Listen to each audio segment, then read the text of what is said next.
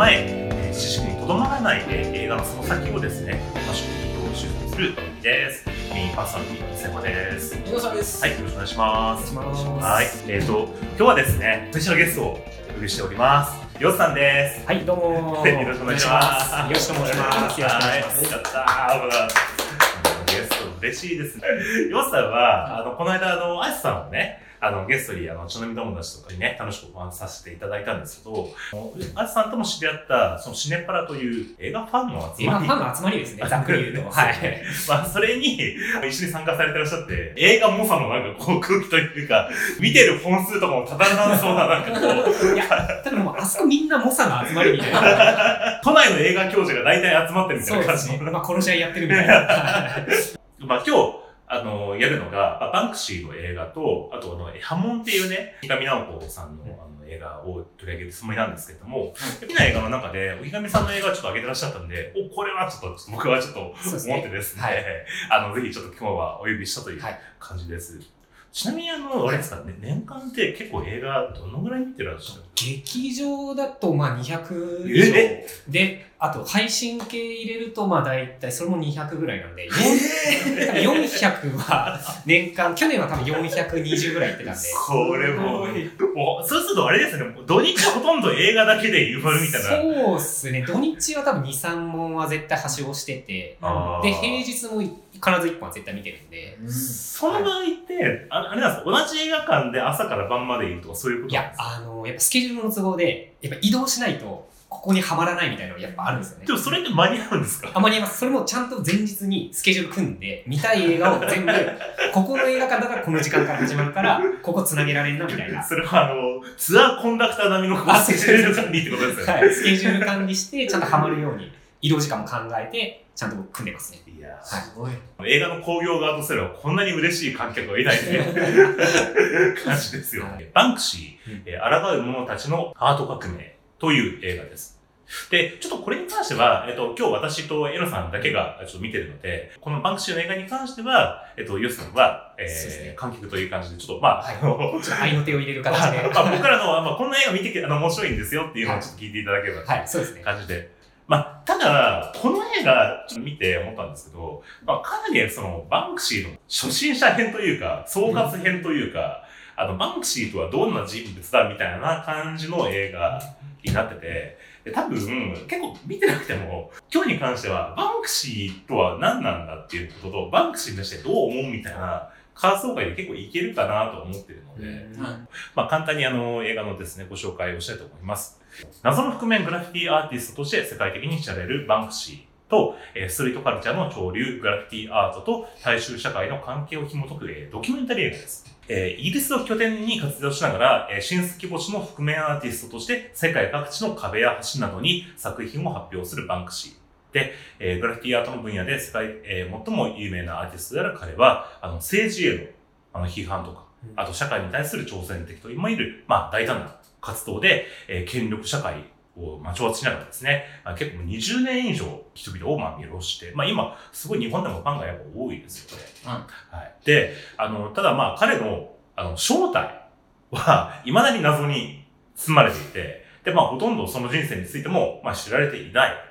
ということで、あの、この映画に関しては、そのバンクシー本人ができる限りどんな人物なのかっていうことを探ったようなドキュメンタリーという感じなんです。子供、少年時代から知る人物とか、あと一緒に活動してきたアーティスト、まあ、みたいなね、人たちが結構出てきた、その人たちにインタビューをしたりと、あと、バンクシーの、あの、これまでの実績、いろいろ、まあ、作品作ってるわけですけど、まあ、そういうのに基づきながら、あの、バンクシーがどんな人物なのかっていう、まあ、一面に、えー探っていくようなやつで、まあ、監督は、まあ、同じ、まあ、イギリス人なんですけど、バンクシーって。の、えっ、と、ドキュメンタリー作家のエリオ・エスパーニャさんという方が監督をしています。2020年制作で113分、イギリスということです。はい。ということで、これなんでこれを選んだんですか？ね、さなんかバンクシーってなんか時々こうニュースとかではい。取り上げられるけれども、は実際どういう人なのかって本当単純によく分かんなかったんで、あ。それで知りたいなと。例えばあの、まあ、この映画にも出てくるし、まあ、ニュースでも取り上げられてた、はい。そのオークションで、はいはい。えー絵画が落札された途端に、下半分がこう。サザビーズのね、あの話題になりましたよね、あれね。なんか、ああいうシーン見てて、いや、あれって、え、何、やらせじゃないのみたいに、正直僕がニュース見てて。まあ、あれはやらせです、あれは。うん。なんか、そのあたりが、その、ど、どのあたりが、その、虚実が今ないまぜになってる中で、虚の部分がど、どこで、実の部分がどこなのかっていうのが、あーよくわからないなっていう、単純にそういう知的好奇心。ですね。うんまあそうですね。だからバンクシーは、あの、そのサザビーズの事件に関してはやらせなんだけど、ただそのやらせっていうことを分かることも含めてなんか仕掛けてるみたいなとこうんろところがね、やり方が違うところがありますよね。どどうです？知ってますか？もう知ってます知ってます。なんか、今っぽいアーティストだなと思って、その作品の自体の価値っていうよりは、作品がどう受容されるかみたいな、メディアでどう受容されるかまで考えた上で、なんか仕掛けてるなっていう、なんか YouTuber 的な発想とか TikToker 的な発想。確かに。そうですね。YouTuber 的いな。やそうですね。あ作品自体の価値っていうよりは、それが話題になってさらに価値が上がるみたいなのを見越した上で、作品を作ってるようなタイプな気がしてて。そうですね。まあ最近いろいろまあ、まあ日本だとね、例えばあの、チンポムさんとか、んあそうかな。その行動自体がアートというか、うんまあ、仕掛けるみたいな感じのね、アーティスト。ただ、バンクシーという人物に関しては、結構まあその正体がわかんないというか、今回ドキュメンタリーで、この写真にあるように、その目出し量、ちょっと出てくるんですよ。そうなんですね。えっと、バンクシーがやった個展かなんかで、ちょっとだけ出してして、インタビューかなんかが出てて、で、目目で受けたいかけてるやつが出てて、あ、これがバンクシーかって思ったんですけど、なんとなくこいつじゃねえかって言われてるやつがいて、一人がマシバアタックっていうバンドがあるんですけど、同じ、お同じ出身地の人である、あの、一般的に 3D っていう名前でね、あの、知られてる人がいて、あともう一人が、ロビン・カニンガムっていう、あの、同じイギリス人なのかな、ブリストルの。まあ、人なんじゃないかって言われてるんだけど、それも定かではないという。今回の映画で最後、マシバアタックなんじゃないかってなんか言われてるけど、それは違うよみたいなことをなんかこうわざわざ映画で言ってた感じでしたよね。日本でもね、この小池百合子氏がなんか一緒に写真撮ったりとか、いろいろね、あの話題になったりしてはいるけど、まあいまいち誰がやってるのかはわからないという。じゃあまず感想戦に移りたいんですけど、稲沢さん見ていただいて今回映画いかがでした？あのやっぱりちゃんとそのバンクシーがどうだっていう私のさっき言った問いにはお答えが満足いくようなあ回答の映画だとは思いました。あとおはもう一つは、おやっぱりこのアートっていうところで言ったときに、えーグラフィティっていう、まあアートの形態があるっていう話と、そこからこのバンクシーが。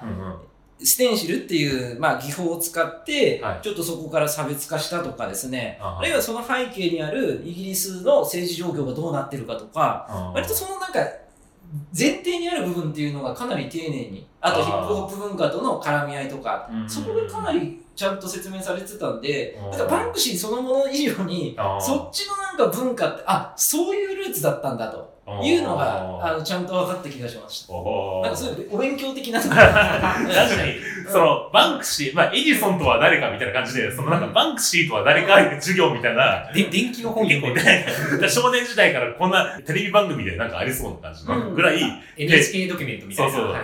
ただその単純な電気と違うのはエジソンの電気があった時にじゃあその当時の時代状況がどうだったかとか例えばエジソンだったら、うん。なんか小学校ですごい劣等生扱いされてましたって話はあるけど、うん。じゃあその小学校がどういう教育してたとか今の基準とは多分全然違うと思うんですよ。だからそこら辺がちゃんと説明されてたのがすごい良かったなっていう感じです。バンクシーの、そもそも映画って今までもたくさんあったの知ってます？いや僕は知らないです。これね、うん。あの、ここに映ってますけど、もうすでに3本ぐらい作られてるんです。よ。あのね、一番有名なのが、この EXIT through the gift shop っていう、あと映画があってうん、これ2011年頃の映画でうん、この映画が公開された時に、こう日本でバンクシーブームみたいなのがあって、あ、そうなんですね。うん結構僕の周りではもうみんな見てたっていう感じだったので、へで、まあこれどんな映画かというとですね、そのバンクシー自身が映画を撮ったっていう。あ、監督をバンクシーがやってる。バンクシー、監督バンクシー。もともとは、バンクシーを、えー撮るためのドキュメンタリー映画の監督として、おじさんがいるんですけど、このおおじさんが、バンクシーに近づいてって撮らせてくれませんかって言って撮ったら、その撮った作品見たバンクシーが、これはダメだと。この作品はクソすぎるって言って、うんだったら、俺が撮るって言われて。いや、俺が撮るって言っても、あの、バンクシーさん、あなた、バンクシーさんで、バンクシーさんがバンクシー撮るんですかって言ったら、そうじゃなくて、うん君を撮るって言って。あ、監督をってことですか？そう、自分を撮りに来た監督を俺が撮るっていう話になって、でどうするかって言ったら、このバンクシーが、この、えっと、撮りに来たドキュメンタリー監督のおじさんを、一流のアーティストに育て上げるっていうドキュメンタリーになってて。で、これがすごくて、最後結局ね、この人本当に有名になって、あの、ミスターブレインウォッシュって名前で、ーあの、その、まあ、すごく限りなくバンクシーっぽいバンクシーの映画を作る、あの、なんか、なんつうの、セカンドバンクシーみたいな、そういう感じの存在だって、日本でも当時ね、あの、バンこのミスターブレインウォッシュって結構いっぱいあって、あ、よくやってるなっていう感じのね、うん。あの、イメージでしたね。へバンクシー・ダズ・ニューヨークっていうのは、そのバンクシーが、まあもともとイギリス人で、あの、ヒップホップ文化とかそういうグラフィティ文化ってそもそもアメリカの文化じゃないですか。で、そのアメリカの、その本場のニューヨークにバンクシーがやってくるという予告して、うん。で、い1ヶ月かなんか滞在して、あのいろんなところにバンクシーがどんどんどんどんそのアートを仕掛けていくんだけど、で、仕掛けていくたびにニューヨークの人たちがざわざわ騒いで、で片っ端からそのバンクシーのあの作品をあのパクっていったりとかするみたいな、へー。そう、社会的混乱をなんか捉えた。あともう一個が、このバンクシーを盗んだ男っていう。これは2017年で、あの、ヨルダンの、うん。はい。イスラエルの地域に、バンクシーが絵描いたんだ。よ。ロバと兵士っていうね、あの、で、うんこれが、ロバって、なんかその、日本人をこう、猿っていうような感じで、パレスチナ人をバカにするような感じの意味合いもちょっとあるらしい。で、そういうこともよくわかんないままやってんじゃねえかっていう批判と、そこにいる人から、その、バンクシーが絵描いたなんて、俺らの、ね、生活全く変わんねえよって怒ってる人たちが、そのバンクシーの絵を切り取ってそれを売りに出すっていう。そういう面と、バンクシーに感謝してる人の面と、なんかいろんな面がこう、撮ってるような感じの。結構そのバンクシードキュメンタリー映画ってめっちゃあって、またバンクシーの映画か、やるのかっていう。これはバンクシーのなんか現象を捉えてるので、そうこうで今回は本当になんか教科書的なね、感じのね。構造を捉えてる感じして。まあ、その映画の中で説明されてたのは、まあ、そのバンクシーがどこから生まれてきたのかっていうことですよね。ヒップホップ文化っていうものとグラフィティ文化っていうものがどこから来たのか。まあ、これは1980年代とかに、ね、まあ、このスタイルウォーズとかワイルドスタイルって映画で、なんか結構、あの、ニューヨークのヒップホップ文化みたいなのを描いた作品が紹介されてるところから始まるんですけど、それはもともと何かって言ったら、ニューヨークのこのサウスブロンクスっていう地域があって、ニューヨークの中でもちょっとこう貧富の差が激しいというか、かなり治安が悪いような地域で、本当こう、公団アパートとかがいっぱい作られてて、麻薬とかがね、まあ、いっぱい入ってきて治安が悪くなって、若者が自己顕示するために、電車にこうそのままこう、ね、書いたりとかね、自分の名前を書いて、俺はここにいるぜっていう感じでね、なんか書いたりするところから、まあ始まったっていうところでした。バンクシーが影響を受けたニューヨークのヒップホップ文化ってもの自体が、ボクサーの中から自分を自己顕示する、そこに対しての反抗みたいな、まあ、そもそもその反逆のなんかこう、文化というか、ねうん。で、それがまあ、イギリスに輸入されてきたっていう。実際イギリスに入ってきて、まあどうなったかっていうことなんですけど、まあイギリスでそのグラフィティアートがなんで流行ったかって言ったら、政治とかに対する何かの反動みたいなのがやっぱ背景としてあったと。1989年に、えっと、人頭税暴動っていうのがあって、マーガレット・サッチャーがね、首相かだったんですけど、えっ、と、まあ、イギリスでこの税金を新しく作ると。固定資産税じゃなくて、もう所得とかに関係なくて、もう大人になったらみんな税金払えっていうような、もう、ものすごいこう、あの、逆進性が高い、こう、あの、ね、税金をかけて、イギリスの中での、なんか、格差とか、この貧困が進んじゃったおかげで、が批判されて、それに対して、もう、あの、いろんな文化が生まれたんですよね。じゃあ、それが、まあ、映画で言うと、例えば、あの、ケンローチ。私はダニエル・ブレイクと。で、あと90年代に入るとトレインスポティングとかね。まあ、こういうような映画が当時は流行ったってことですよね。あともう一個が、94年にあったのは、反テクノ法っていう、クリミナル・ジャスティス・アクトっていう法律があって、野外で同じリズムを持つ繰り返しをする音楽を10人以上で聴いてたら解散しなきゃいけないっていう 法律を作ってえ、すごいですね。その若者たちが、もうあんまりそんな風な感じだから、もうすごいこう発散しようと思って、レイブパーティーとかをこういろいろ開いてたんですよ。そういうようなことが、こう反社会的イギリス政権が圧力をかけて、このレイブパーティーを収めるためにはどうしたらいいかって言ったら、その、さっき言ったみたいに、イズムを聞いててみんな集まったら解散っていう法律を、だからこの反レイブ法とか、ブレイブレイクビーツ禁止法とか 言われてるんですよ。いや、すごいっすね。うんうん日本もね、ほら、何でしたっけ？風営法。ふ風営法か。はね、風営法の罰則強化だから、踊れない国日本とか言われたりする。マック氏が何を、どんな活動を今までしてきたかっていうことなんですけど、まあ90年代に、まあイギリスで、えっと、活動を開始して、まあこれは、まあブリストルっていうのを港湾都市があって、そこで活動を開始したんですけども、初めは、今みたいな、このステンシルでこう描くんじゃなくて、結構普通にこう、絵を描いてた。あの、クマちゃんの絵とかありますけど、これはまあ、スティープ・ラザリデスっていう、まあ、マネージャーが途中から入ってきて、まあ、その人と協業でやり始めた頃から、だんだんこう、センシルとかのやり方に、まあ、だんだん変わっていったみたいです。えっ、と、じゃあ何をやったかって言ったら、ルーブル美術館に2005年に侵入して、あと勝手に自分の絵を 飾ったり、この象の絵がね、ありますけど、バンクシーって、要はスリートアートだから、売ってないから、お金は儲けられないわけですよ。でも生活しなきゃいけないから何かしらお金を儲けなきゃいけないってことで、個展を開いて、で、その時に個展でやったのが、直接絵を描いて、でそれを展示するとか、あの、ブラピとか、アンジェリーナ・ジョリーとかが3000万円か4000万円くらいお金を使って、結構いろいろ作品買ったみたいなことが結構有名になったね。このベスレヘムのパレスチナ分離壁に、その世界一長い目の悪いホテルっていうのを作って、これは前ね、新聞記者っていう映画をここで取り上げてやりましたね。パレスチナのその国境線でもないけど、勝手にこう壁を作って、で、まあ中が全く見れなくて、そのパレスチナの外とこの中、全然こう格差があるから、中にはものすごいこう高級ホテルとかが立ち並んでるのに、一歩壁をあの、越えたら、貧困街が広がってて、で、それを、その穴を開けて中に落選が広がってますっていう絵を、こう書くことで、こうなんかこう、風刺をしたりとかする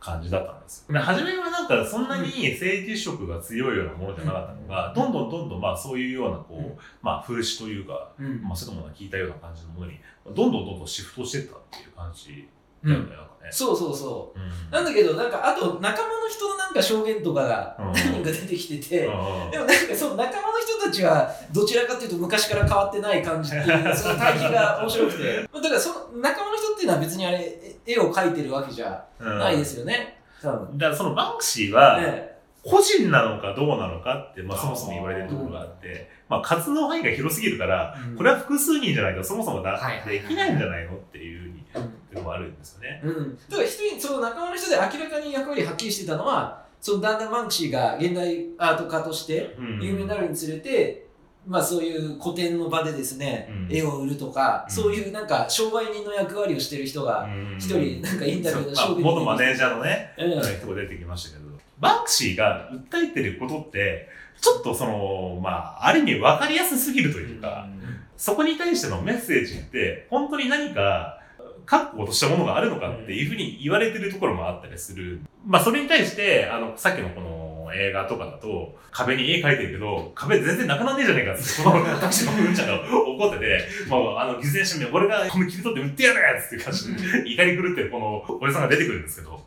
で、でも結局この人もなんか、その地元の有権者かなんかに使われてて、この絵切り出したんだけど、巨大な壁をね、いくらか現代アートブームで、バンクシーが描いたものだとしても、誰も買わなくて、結局売れないっていう、まあ、結末にこの映画の中ではなってて、メッセージが単純で分かりやすいっていうからこそ、結構その、批判もあるわけですよ。例えば EU がブレグジットを支持するっていうふうに言うけど、それでまあ一緒くたに語られない問題で意見も割れるところもあるし、まあ、最近のこのコロナ禍のことに関してなんか、マスク警察的にある意味、バンクシーがメッセージを発信することもあって、まあ、それはどうなんだみたいなことを言われることもあったりして。で、あとはそのバンクシーが、このおじさんも言ってたんだけど、もうめちゃめちゃ金儲けてんじゃねえかっていう言ってることがあって、あのね、バンクシー店って日本でうん。めっちゃあって、僕もこれね、行ってきたんですけど、当時、2020年から2022年、この2年間ぐらいかけて、4個ぐらいなんかバンクシー店ってなんかめちゃめちゃやってて、で一番流行ったのがこのバンクシー店、天才か反逆者かって横浜から始まったやつがあったんですけど、で全国6大都市かなんか回って、で300万人入ってるんですよね。すごいっすね。で、300万人ってことなんですよ。これ1回のチケットで確か1800円で、うんで、1800円から300円に金が多分54億円儲けてるわけですよ、これだけでね。へイグジットする先不当ショップじゃないけど、それ普通商品だったら多分100億円くだらないぐらいバンクシーは儲けてるわけですよね、これでね。まあ、もちろんその自身のアーティストとしてのブランディングってこともあるんだろうけど、どうなんですかね、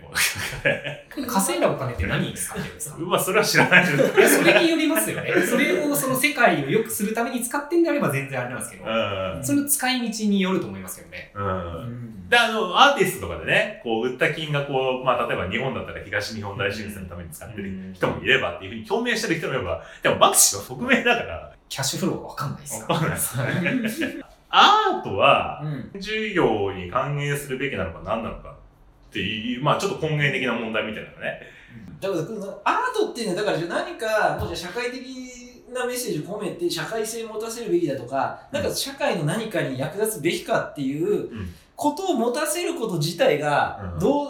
いう意見なのかによってこのお金を儲けるっていうこと自体への価値観って意見で割れる気がしてて、ううん。で僕どちらかというと別にその自分の表現したいものを表現して、うん。でそれに支持者が集まったっていうそれ以上でも以下でもないと思思っててそのお金別になんか自分の好きなものがあって その人もいいとは僕は思うんだけれどなんかそこになんか清純君主性とか求めるとなんかあのすごいあのアアートっていうかなんかもう本当に社会的な意義を込めた何かしかなくなっちゃう感じもうん。ちょっとそれもそれでなんか変な感じがするなとは思って。うん。それが、アートがそこに意義があったのか意義がなかったのかって結構難しいというか、こう、それもいろんな視点にもよりますね。いいっていう人もいれば悪いっていう人もいるし、それがやっぱ評価されるのが、うん。やっぱりもうその年代によっても評価され方が違うし、うん。この時代で悪とされたことが将来もしかしたら良くなったりするかもしれないし、うん。一概にはやっぱ言えないと思いますよね。そうそうそうそう。まあでも実際にこのバンクシーが僕はなんかやってることに結構意味があるなって思うのは、まあ実際このさっきの壁うん。に絵を描くことで、イスラエルっていうのはあそこのパレスチナ地区の壁をどんどんどんどん広げてって、勝手にか領地を広げてるような状態なんですけど、あそこにホテルがあることで、あそこにホテルがあるってことは、あれ以上す壁を広げられないじゃないですか。で、それをもしやっちゃったら、イスラエルは国際的に非難をされるから、それ以上のことはできないっていううん。証明にもなるだろうし、このバンクシーが、僕がちょっと偉いなって思うのは、リアルタイムでうん、実際の権力に対して、こう、いろいろ行動してるところが、その他のアーティストと比べて、まあ、偉いなっていう。いや、それは何かって言ったら、僕ね、バンクシー以外に一人、あ推してるアーティストがいて、この人知ってます？中国の方ですか。これね、うん。中国の、あの、現代美術家で、あの、アイ・ウェイウェイさんって人がいたんですけど、へでこの人のね、ドキュメンタリーがね、結構前に日本でも公開して流行ったことがあったんですけど、アイ・ウェイウェイは謝らないっていうね、うん映画があって、一番有名なのは、あの、北京オリンピックあったじゃないですか。で、北京オリンピックの時の、ほら、この鳥の巣って、ああ、スタジアム。スタジアムこれのデザインした人なんですよ。えーあ、じゃあめちゃめちゃ有名な人ですよね。そう。だからもう、本来だったら、もう国家から、ものすごく可愛がれるうんアーティストになりそうなところを、この人はものすごいこう何かこう、アナーキストで、あの、そういうような権力に対して俺は絶対にこう、従わないみたいなじゃあ体制に組みしない。組みしないみたいな感じの、天安門広場の前で、あの、パック言うっていうのを、遠近法の実験ってい。うふうに写真がタイトルがついて、これは遠近法を、あの、試してるだけなんだっていうふうに、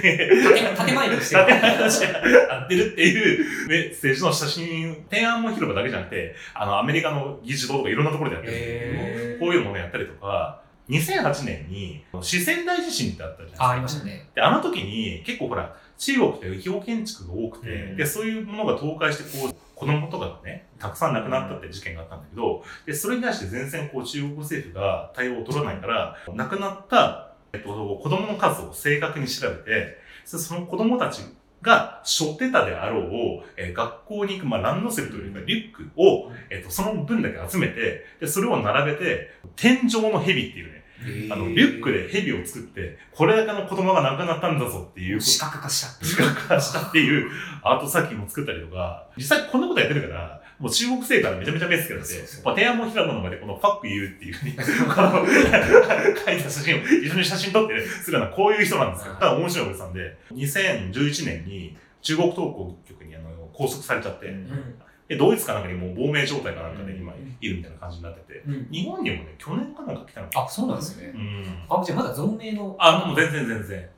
この人もそうだし、例えば映画なんかだとね、チャップリンの独裁者とか、あとしオーソン・ウェルズと市民権とかもそうなんですけど、チャップリンは結局その、まだ第二次世界大戦が始まる前に、まだヒトラーが全然生きてて、ねこれからね、あの、侵略してやろうって思ってる時にこういう映画を作ったりとか、オーソン・ウェルズに関しても、当時のそのランドルフ・ハースンっていう新聞王が、もうフォックス・ニュースみたいなことをやってた。だけど、まあそれに対して、まあそれは実際、現在権力を持っている人たちに対するこんなアンチテーズみたいな感じでやってるところが、まあ僕はこういう作品が評価する、やっぱされるべきところかなと。まあ思うんです。リアルタイムでやってるってことでももちろんそのオーソン・ウェルズも干されてるわけじゃないですか実際うん。に仕事がなくなっちゃってみたいうん。なそのリスクを背負ってまでもやっぱ描かなきゃいけないっていうまあ、使命感っていうか、まうあ、やりたいって気持ちもあったと思うんですけど、そうですよね。オーソン・ウェルズのこの市民権は、今ではものすごいこう、歴史に残る名作って言われてるんですけど、アカデミー賞取れてないんですよ。しかも当時大こけしてるんですよ。映画会社 RKO が潰れるかけるぐらいまで、あ、そうなんだ。はい、あの、大こけしてるんで、あれだって RKO に対してこのアンドファースト自体が結構圧力かけて圧力かけて公開できないようにするみたいな話が言ってたぐらいなんで、そうそうそうそう。はいあと、現実、その文化で、そういうものに対して、あの、意思表明をしてるっていうこと自体が、なんかこう、か価値があるというか。うっていう意味で言ったら、まあ、この、あバンクシーがやってることは、まあ、まあ、いろんなメッセージ、そのメッセージに対してはいろんな意見はあるけど、ただ、姿勢に関しては僕は結構評価できるところがあるんじゃないかなってね。うん。そうですね。まあなんかこの議論の種になるっていうのはいいことだと思ってて、うん。その、わかりやすいメッセージだからこそいろんな人に波及するじゃないですか。そうそうそれだとまあそれを知らなかった人もう、ん。それに対して、その問題に対してイエス、ノーは別としてうん。考えるきっかけにはなってると思うんで、うん。悪いことでは俺全然ないと思ってますね。権力者って言論の自由が一番怖いと思ってると思うんですよ。結局ほら、ロシアとかもね、まあ、言ってましたけど、そもそも発言することを許さないみたいな感じにするじゃないですか。まあその中国で言ったツイッター的なウェイボーとかも、ウまェイボーとかあ、使いなくみたいな。検閲みたいな。みたいな。そう。表明したところで壁はなくならないじゃなくて、確かになくなってはないんだけど、それが、